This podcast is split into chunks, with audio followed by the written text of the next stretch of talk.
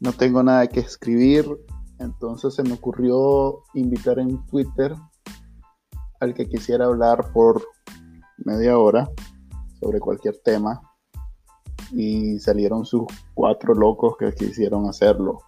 Esto es una conversación improvisada con tres, de los cuatro seguidores de Bacalarnica que se animaron desde Twitter a, conversar. Hablamos de la, situación de los doctores, de, boca de un doctor, o sea que es una conversación bastante autorizada.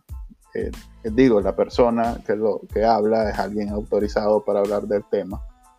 Hablamos de la salida de los muchachos, del, o mejor dicho, el retiro de los muchachos de la solicitud de integrarse a la coalición nacional.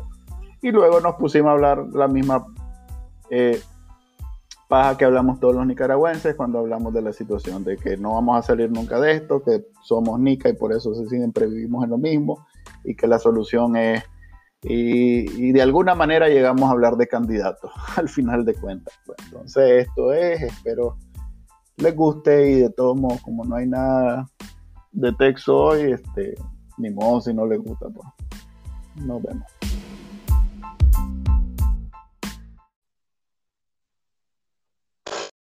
¿Aló? ¿Aló? ¿Con quién hablo? ¿Cómo estamos, Bacanalica? Ajá, más. ¿Vos sos de Twitter? Sí. Ok. Pone tema, pues. Mira, tiene que ser interesante, tenés que entretener a la gente, tiene todo el mundo que quedar satisfecho. No puede salir con una voz aburrida, se tiene que dar risa, Vos dale, ¿qué te veo yo? A la risa, puta, con tanta chuchada que está pasando, creo que deberíamos de hablar temas puntuales, si querés, del, del paisito. Contame, pues. De la, situación del gremio. ¿Gremio? ¿Qué eso? ¿Nos conocemos, para empezar? No, no, no, no, no. Ok, contame, pues, ¿qué querés hablar? Dame un tema no sé, podemos hablar de qué está con los médicos, la situación de los médicos puede ser importante. La situación de los médicos, ok. Sí, con, respecto a la pandemia, cómo se están manejando las situaciones a nivel interno. Ok, está, medio vago eso, pero a ver, a ver, te cuento. Los médicos, mira cuál es el problema.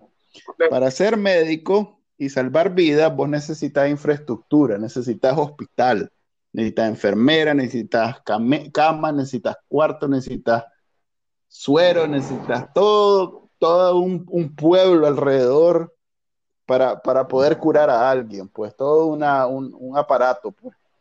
Claro, claro, claro. Entiendo eso, comprendo todo. Ok, entonces no te puedes dar el lujo de pelearte con el gobierno, pues porque sin todo eso no, necesariamente vas a salvar vidas, pues vas a ser otro más más, pues otro más que sabe lampasear y cocinar en su casa y nada más, pues no, es como que puedes ir a... No es como que puedes ir a... No es como que puedes ir a, tu casa a hacer todo lo que haces en un hospital. Entonces. No, no, no, aquí nadie está hablando en, en, en, en cometer un pleito. Ese, ese, eso sería lo más absurdo que se debe hacer en estos momentos. ¿Me ¿Entendés? Entonces, ¿qué es lo que estás hablando? Lo que, lo que sí hay que, de, hay que ver es la falta de unión del gremio como tal hasta en estos momentos. ¿Vos qué sos? Médico también. Ah, ok. Ah, bueno, estoy hablando con un médico. Ok. Sí, sí. El problema. Por eso es que me interesa este, este no tema. Hay colegio, no hay un colegio institucionalizado. Eso es lo que fuerza a, los médicos de otros países a estar organizados. En Nicaragua, al no haber un, un colegio, tienes que estar a fuerza, es decisión de cada quien estar. Y como somos nicas y, con cualquier cosa nos peleamos, la mayoría de la gente seria se le corre a una organización. Eh, estamos en lo cierto. Ese, ese, siempre ha sido mi pensamiento y es lo que muchos médicos añoran el colegio médico, haga la redundancia, sin embargo, la gran mayoría no lo desea, porque sabemos que eso lleva a un conjunto de, de restricciones y mejor dicho, de, de, protocolos a seguir. Entonces, ah, limitaría. pues sí, pues sí, te, obliga a ser, te, obliga a ser un profesional un poquito más serio, puedes tener más responsabilidades y eso me gusta. Cuando estás acomodado. Pero bueno, eso ya no es una discusión entre, entre ahí los médicos que se decidan a, a, a, hacer eso, pues yo creo que es más gremial que una cuestión de la población hacia, de los médicos hacia afuera, hacia la población. Ahorita, pues, como están salvando vidas, la verdad es que yo no voy a ponerme a criticar que si son malos o buenos los médicos. No, no, no, no, no, no, no, no, no, no, no, no hablamos de, de malos o buenos porque eso sí sería bien jodido en esta situación. Me, me voy a referir a un punto que, que quiero, a ver, y es lo triste realmente de ver la falta de unión de los médicos en este momento, es al poder no informar adecuadamente la situación real de los hospitales. Y los entiendo, mas no los comprendo, porque sé que... Como... Sinónimo. ¿Cómo? ¿Cómo te digo? Son sinónimos, son sinónimos entender Mira, yo sí entiendo porque, y ahí, sos médico, estás salvando vidas, te pones a hablar que la vieja la está cagando cuando es algo que todo el mundo lo sabe y que no es necesario aclararlo y de pronto te corres, te vas a tu casa y en tu casa no vas a salvar ninguna vida, pues vas a ser un opinador más. El detalle es que realmente estás salvando vidas. Sí, porque estás en un hospital, o sea, va a, haber una necesidad muy pronto, si no es que ya, ese es un problema pues de, que no sabemos exactamente, pero va a haber una necesidad de muchos cuerpos, a ver, muchas personas, muchos actores, un ejército de personas atendiendo a, las personas enfermas. Y eso lo ves en otros países donde gente que normalmente hacía otro tipo de tratamiento, pues, ¿cómo decir? Un pediatra está entubando, pues, o, un ginecólogo está entubando, porque hace falta. No, no, te puedes dar el lujo de decir, no, yo, yo, eso no lo hago, yo solo hago lo que me corresponde. No, eh, entonces, eh, eh, en un momento, y correja. Es la organización. Lo que me refiero es a la organización. En estos sentidos, algo importante a nivel es mantener los protocolos de, de bioseguridad. Porque, por ejemplo, en hospitales como, como en China, en algunos hospitales se demostró de que en salas donde no habían pacientes con COVID, pudieron identificar que sí había virus de COVID sin tener ningún paciente hospitalizado de eso. Entonces, ¿quién es Entonces, vos estás haciendo una crítica a tu gremio, estás haciendo, este, ¿cómo se llama? Un, un, llamado al aire para que los demás doctores te escuchen y, bueno, ahí pues no me corresponde opinar mucho, más bien vamos a hacerlo público para que te escuchen los otros médicos y, y a ver, tal vez opinan también como vos, pues. ¿Alguien más tenía otro tema que quería hablar? Hay tres personas aparte de mí en esta conversación. Y si hablamos de la salida de los chavalos, de su petición de estar en la coalición. Ok. ¿Qué fue lo que pasó ahí? A ver, déjame hacer una introducción. Esto más es los las cuatro organizaciones que están dentro de la alianza decidieron hace, no sé, un mes, incorporarse a la coalición nacional del el, el, tercer intento por organizar la oposición, porque el primero fue la alianza, el segundo fue la unidad azul y blanco, y este es el tercero. Entonces, en este tercer intento, ellos hicieron la, introdujeron formalmente una solicitud para participar en la coalición aparte de la alianza, porque la alianza es parte, pero ellos, a pesar de ser parte de la alianza, quieren entrar como ellos propios, como lo hizo Medardo con el movimiento campesino a la coalición, la cual ya tiene siete miembros. Ellos supongo que querían ser el octavo miembro. Ahí tengo algunas dudas, porque ahora que supimos que están retirando su solicitud, dicen que lo hacen porque los querían meter como uno solo y no como cada uno. Sí. no sé si es que querían entrar como las cuatro organizaciones, cada uno ocupando su espacio, o bien si es que quería... Un solo asiento como estudiante. Ajá, la, coalición muy viva dijo, sí niño, todo el que tenga cara de chaval va en esa silla. Entonces, como, como, en la unidad azul y blanco, los que están interesados también, también hay organizaciones estudiantiles en la unidad azul y blanco, hay como 50. Sí. No, mentira, estoy Solo chavos de la, de la coordinadora que están con la UNAP. Correcto, pero hay más, hay un montón ahí. Entonces esos más querían también entrar y a esos aparentemente les cayó en gracia. A eso sí les pareció bueno que les diera un asiento a todos. Y a los de la alianza, que eran estos cuatro, entre ellos aún, no me sé los nombres de los otros, decidieron que no, que no les parecía, que les dieran un asiento a todos y que los dejaran como, como, como que todo el que era joven iba ahí metido pues un voto en las decisiones y todo lo demás. Eso básicamente es lo que sucedió eh, hoy. Y hicieron ahí una especie de reclamo, reproche público, donde dijeron que la coalición empezó diciendo que iba a hacer nada con lo viejo y todo con lo nuevo, y ya, ya, ya esto es parte de lo viejo. Pues. Sí. Porque, porque son siete políticos, básicamente, pues son cuatro, en realidad, pero los políticos dijeron, uy, no, viene ese chavalero y nos deja pie, básicamente. Otro detalle, algo que no necesariamente fue parte de lo que se discutió en la coalición. Eh, doña Kitty Monterrey, que es la presidenta de C y que no ha querido meterse, en, es el único partido político que ha dicho que, no. se mete en la coalición. Y que lo andan enamorando diario. Ajá. Dijo que, que, que, uy, qué bárbaro, cómo asarearon a los chavalos, qué horrible. O sea, criticó, estoy parafraseando, pues, pero criticó cómo la coalición maltrató, pues, a los chavalos y les dijo básicamente que no, que, que aquí no entran, o que bueno, o que entran, pero entran todo charrula, pues. Los charrulió, pues. Entonces, de alguna manera, doña Kitty está diciendo, ven, ¿por qué no me meto yo a esa tal coalición? Puedo interpretar yo, ¿verdad? No lo dijo así, pero yo eso es lo que interpreto. Y por otro lado, interpreto que está diciendo, muchachos, aquí hay lugar, no se preocupen, que si no hay ahí en esa tal coalición, se por él lo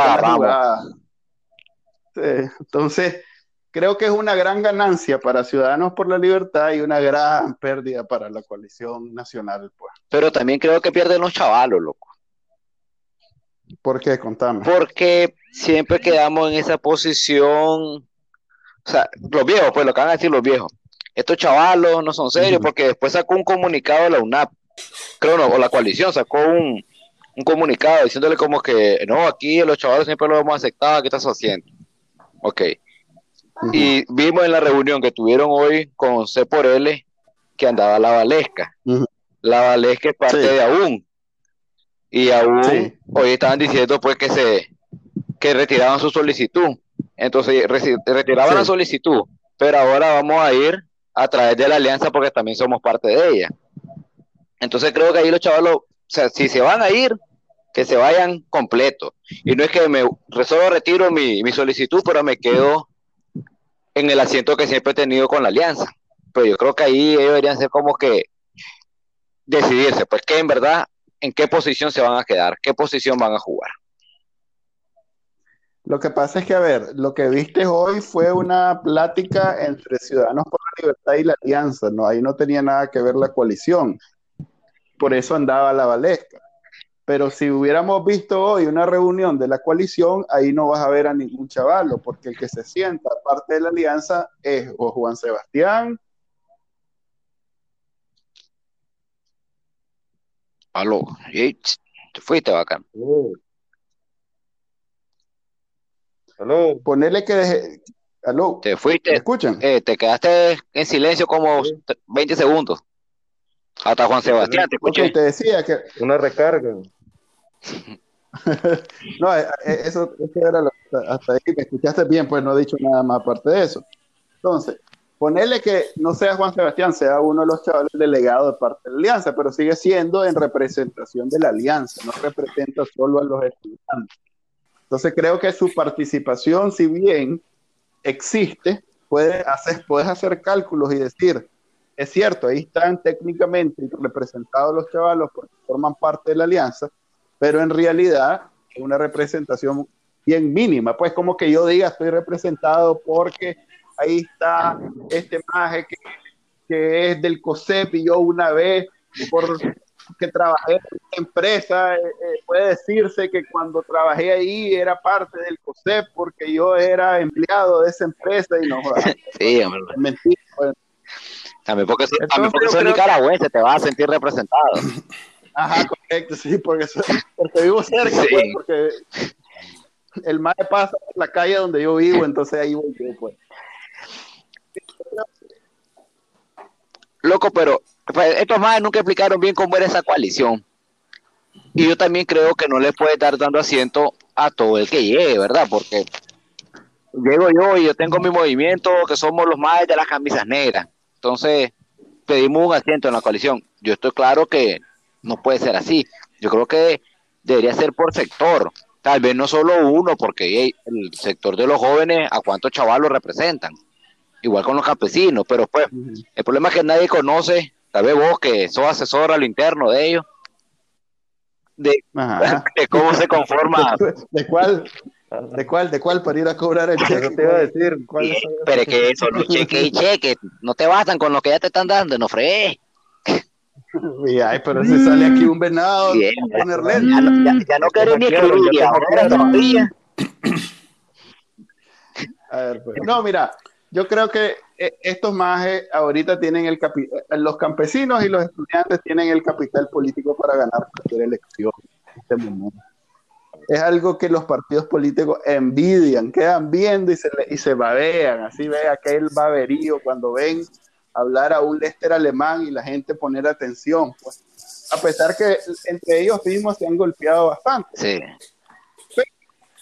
a la hora de la hora, si vos mañana haces una elección y apurados todos ponemos nuestra foto, te aseguro que una foto del Lester alemán le va a quebrar el, banco a cualquiera de los candidatos del PLT.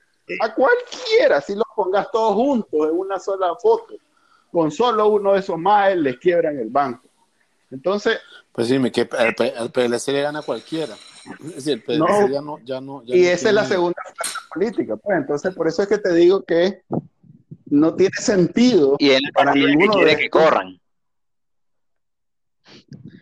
O sea, el, PLC, que como estamos hablando aquí, que es de malo. Y ellos son los que quieren que, que en la casilla de ellos corramos. Aló. Ahora, ahora, ¿pueden explicar de alguna manera qué, qué significa tener una silla en la alianza? ¿Qué, qué significa eso? ¿Hay interés ¿En la coalición? No. Así es, de la coalición.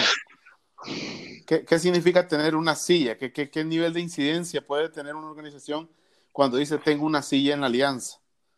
Ok, para mí, para mí lo de la, lo de la silla es para yo llevar los intereses de mi grupo, porque como decía el maestro de Bacanal, ok, el, los chavalos también están en la alianza, pero en la alianza están con otro montón de gente que tienen otro montón de intereses. Mientras al yo darle gran problema que nosotros van a llevar la demanda de los jóvenes, que igual creo que no deberían de llevar ninguna demanda, la demanda debe ser una solo, salir de Ortega.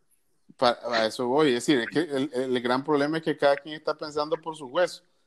Y mientras no tengan una, una sola visión de nación, no van a salir para ningún lado. Hace rato hablaban de los médicos y el, el, tema de los médicos hablaban que no había un colegio. O sea, hay, digamos, hay un colegio de contadores públicos ahorita y las leyes fiscales las agarran, las desbaratan a como quieren y nunca el colegio de contadores públicos ha, ha, ha, brincado para decir algo sobre todas las arbitrariedades que se hacen con las leyes eh, eh, por parte de la DGI. El único que brinca es VAE.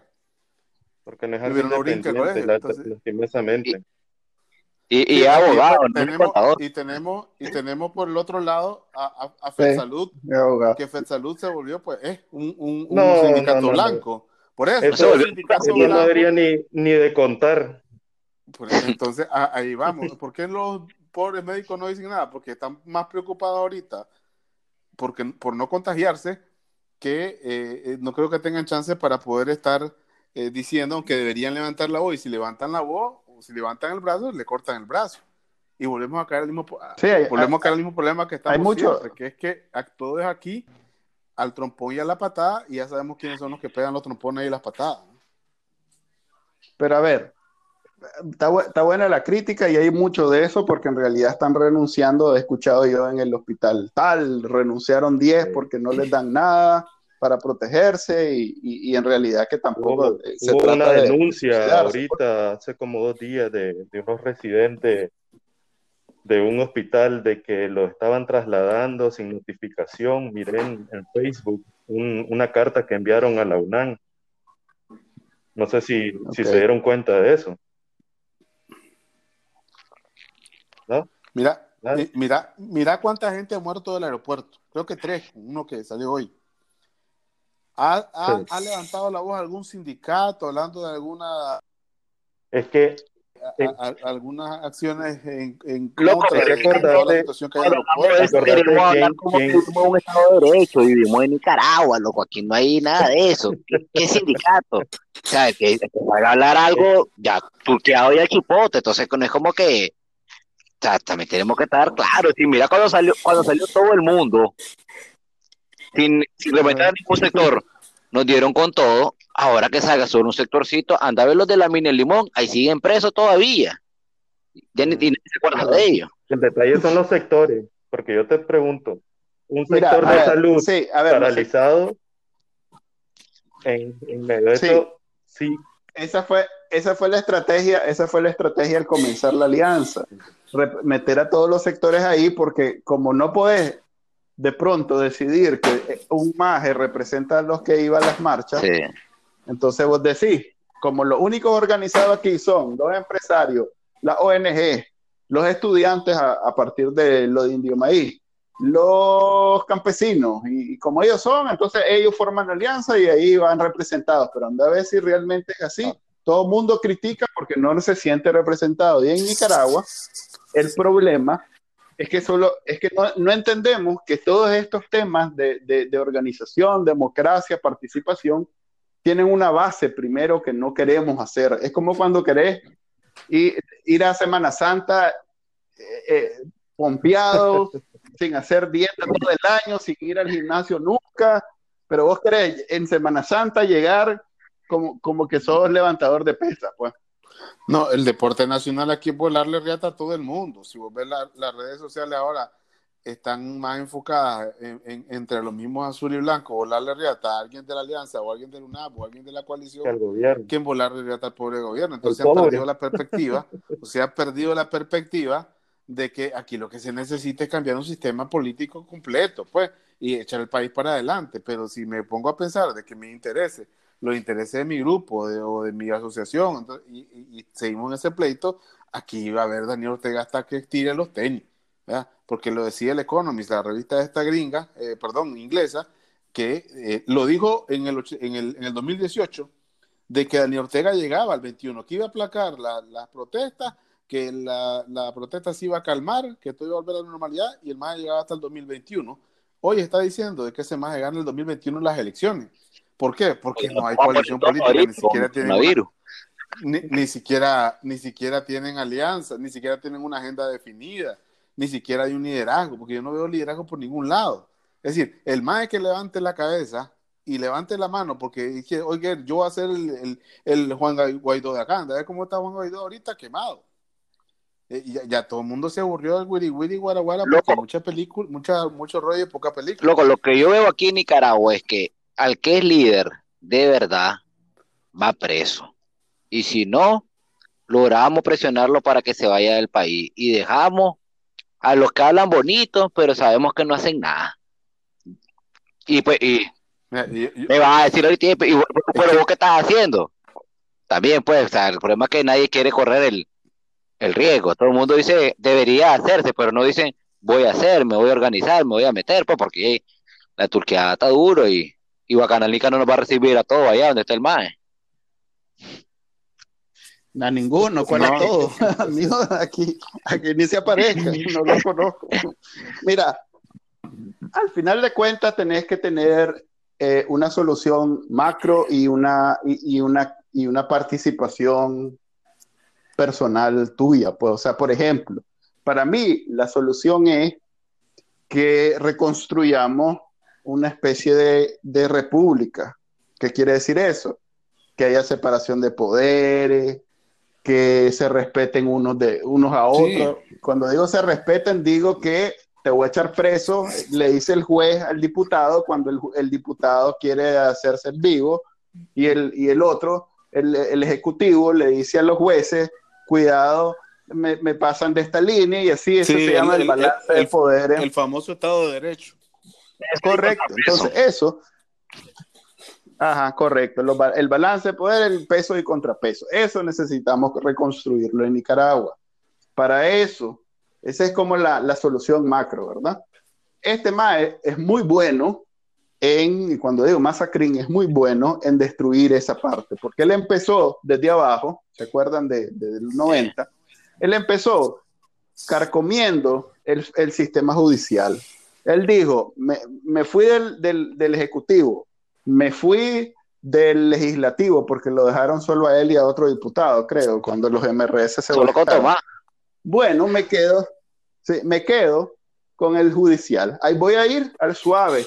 Y el suave fue hasta que hoy, en día tiene los tres poderes reciben orientaciones de una misma de, un mismo sí, hay un solo poder. De la vieja rimada así es. Entonces esto tiene que rehacerse rehacerse perdón. Cómo se hace ahí viene la participación personal. Para mí un error es pensar que las vías inconstitucionales ya no sirven porque el MAE es asesino y entonces es ladrón y se las va a robar. No, tiene que ser todavía el objetivo el norte. Tuve una discusión hace poco con una señora de la diáspora aquí en Estados Unidos, donde me decía, ¿cómo es posible que estén pensando en elecciones con este MAE ahí? Pues. Entonces yo le decía, es que no hay otra vía. El hombre se va a ir de una de tres, una de tres o se va a la fuerza, que eso significa balazo, nadie quiere guerra de este lado, y del otro lado él ya dijo que no se va a menos que lo saquen a balazo y tiene las balas y tiene los, los, los maes para tirar balas, los paramilitares. Que él renuncia es la otra forma y no va a renunciar, mentira que va a renunciar. Y la tercera es ganarles unas elecciones eh, y esa parte de las, ganarle las elecciones pasa por un montón de obstáculos que no hay manera de saltárselos. Pues hay que reformar la, la, ley electoral, hay que meter observadores. Hay que, por eso, eh, ahí, ahí está la parte medular de todo el tema. En las elecciones, hace poco leía también una columna de Humberto Belli que hablaba del plan A, que eran las elecciones, y si las elecciones no funcionaban, porque eh, daba por un hecho de que se la iba a robar otra vez, de una u otra manera se la iba a robar y se iba a quedar e iba a ganar las elecciones. Por ahí anda eh, Aguirre haciendo, Aguirre o Aguirre, Aguirre creo que es el doctor este que... Aguirre, sí.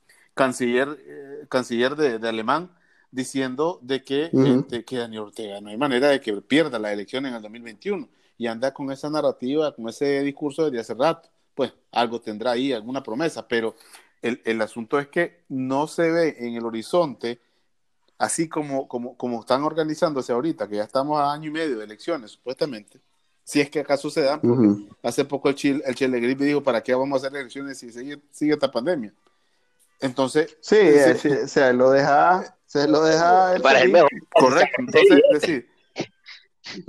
Y lo, y lo que más me llamó la atención, peor viniendo de Humberto Belli, que se supone que es un tipo medio mesurado, dice, bueno, si no está la opción A, la única opción B que hay es a través de la insurrección. Entonces, pero lo más probable es que no, no, no se deje ganar las elecciones. Es decir, él, él anda con la consigna de Tomás Borges desde hace rato, de que hagan lo que hagan, tengamos lo que tengamos que hacer, el precio más alto sería para ellos perder el poder. Y eso, y esas palabras son, son lapidarias. ¿Qué le queda a la, a, la, oposición? Dejarse de pendejada, dejarse de pleito y tratar de unificar una agenda, tratar de encontrar un liderazgo sólido y enfocarse en uno o dos, este, en, uno o dos objetivos principales para que puedan llegarlo a hacer. Eso implica muchas cosas. ¿Cuál es la, la oposición quiere llevar una agenda demasiado pesada y no puede llevarla. Vos tenés que llevar a esto una agenda básica. Ok, yo entiendo y es cierto. La, la presión va a ser el tema de respetar reglas mínimas de elecciones. Tampoco es que vamos a tener el proceso democrático más abierto de la historia de Nicaragua. Pero va a ser más o menos tipo, tipo, como el de los 90. Son, son sinvergüenza. Sí, va a ser tipo el de los 90. son sinvergüenza. Entonces, si vos le das. En el 2006 en 2006 yo conocí gente que votó hasta cinco veces por ese man. Es decir, estos son descarados, son sinvergüenza. Man. Correcto. Eso, o sea, eso, al tener observación, al tener observación y la gente, va, no es que no va a haber, pero va a ser en menor grado y se va a poder hacer. Pero el problema es conseguir esas condiciones básicas para llegar al día de. Y el problema es que ya falta año y medio. Porque es cierto. Ya tienen medido, ya, Chela dijo, pues, estos más la quieren hacer, loco. Estos más van a querer hacer la elección el otro año porque como ven las cosas ahorita, dicen, hagámoslas que lo agarramos con los pantalones abajo. Sí, ahorita tienen la ventaja de que no hay un candidato, no, no hay manera de hacer campaña, pero tampoco lo, lo, la oposición es pendeja, pues no, no creas que no, no son pendejos, se, pero vos, se van a dejar montar. Vos, o, o, Manuel, Ajá. vos ustedes, o cualquiera de ustedes que están ahorita acá, que estamos acá, ¿cuál es el, el, el, el, el potencial candidato que puede llevar una A la oposición gran puta. de todas esas caras medio conocidas?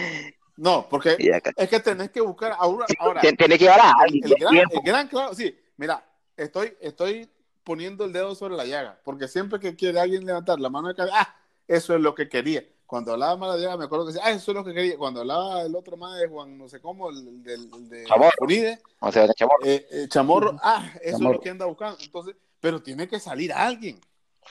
Es decir, alguien. Mira, alguien- según las encuestas, tiene que Según las encuestas, según las, según las encuestas, Carlos Fernando tiene la mayor intención de voto. Luego creo que está su hermana Cristiana. Luego creo que está Medardo. Luego creo que está Juan Sebastián, o primero estaba Juan Sebastián y después Medardo. Luego estaba este, Félix. Tu tío Miguel Mora que quiere ir. Bueno,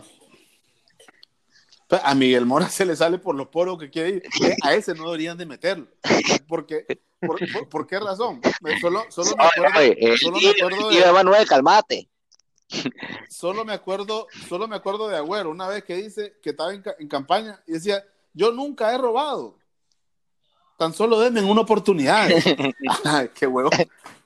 Entonces, al, al, al, al- el, el que tiene que estar ahí o el que lo vayan a meter ahí tiene que ser una persona desinteresada, digamos. No hay nadie, loco. No es cierto. No, lo, Llegar El que- a, a el que ponerse llegue- para, para el la tiene que tener plata. contrapeso. Eso es todo. Porque es mentira. Solo que te lo vaya a bajar del cielo, te vas a encontrar al MAE que vaya solo con una mentalidad a prueba. No, lo que tiene que tener es contrapeso. Que Pero- ahora que se quiera disparar, los otros Que- lo ubiquen. que yo, que yo escribí, que yo escribí hace rato que ese, ese bajado del cielo era Sí. Silvio Báez. Todo no quiere renunciar, el todo el mundo se va de, de Trump, pero Sí, no va a renunciar, cardenal. así es. No va a renunciar. Puede llegar a ser papa. ¿eh? Pues, Supongo, pues, pero Eh, sí, también. ahí, ahí- Entonces, ahí a sí se vuelan al pobre cura. Pero la, la verdad es que Eh. la verdad es que entonces, según, según vos, Manuel, quedaría, podría ser el- más potencial eh, este Fernando eh, Chamorro, Carlos Carlos Fernando, Fernando. pero, No, en- pero- pero vos, ¿quién decís? eso, sí. Ah, yo, Así. lo digo Silvio Báez. No, bien, estamos. De lo que no sean religiosos. me tocara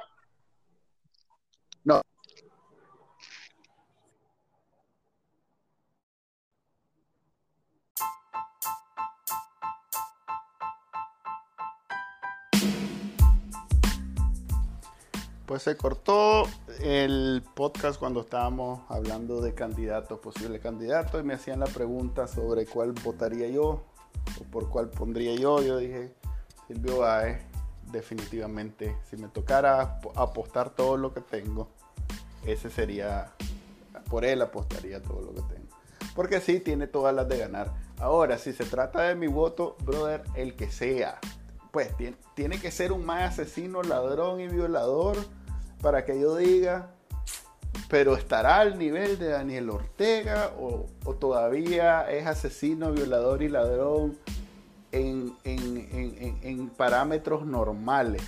Porque si es en parámetros normales, como decía el brother, que si tenés un contrapeso ya lo controlás y entonces podemos de alguna manera superar o mejorar la situación que tenemos.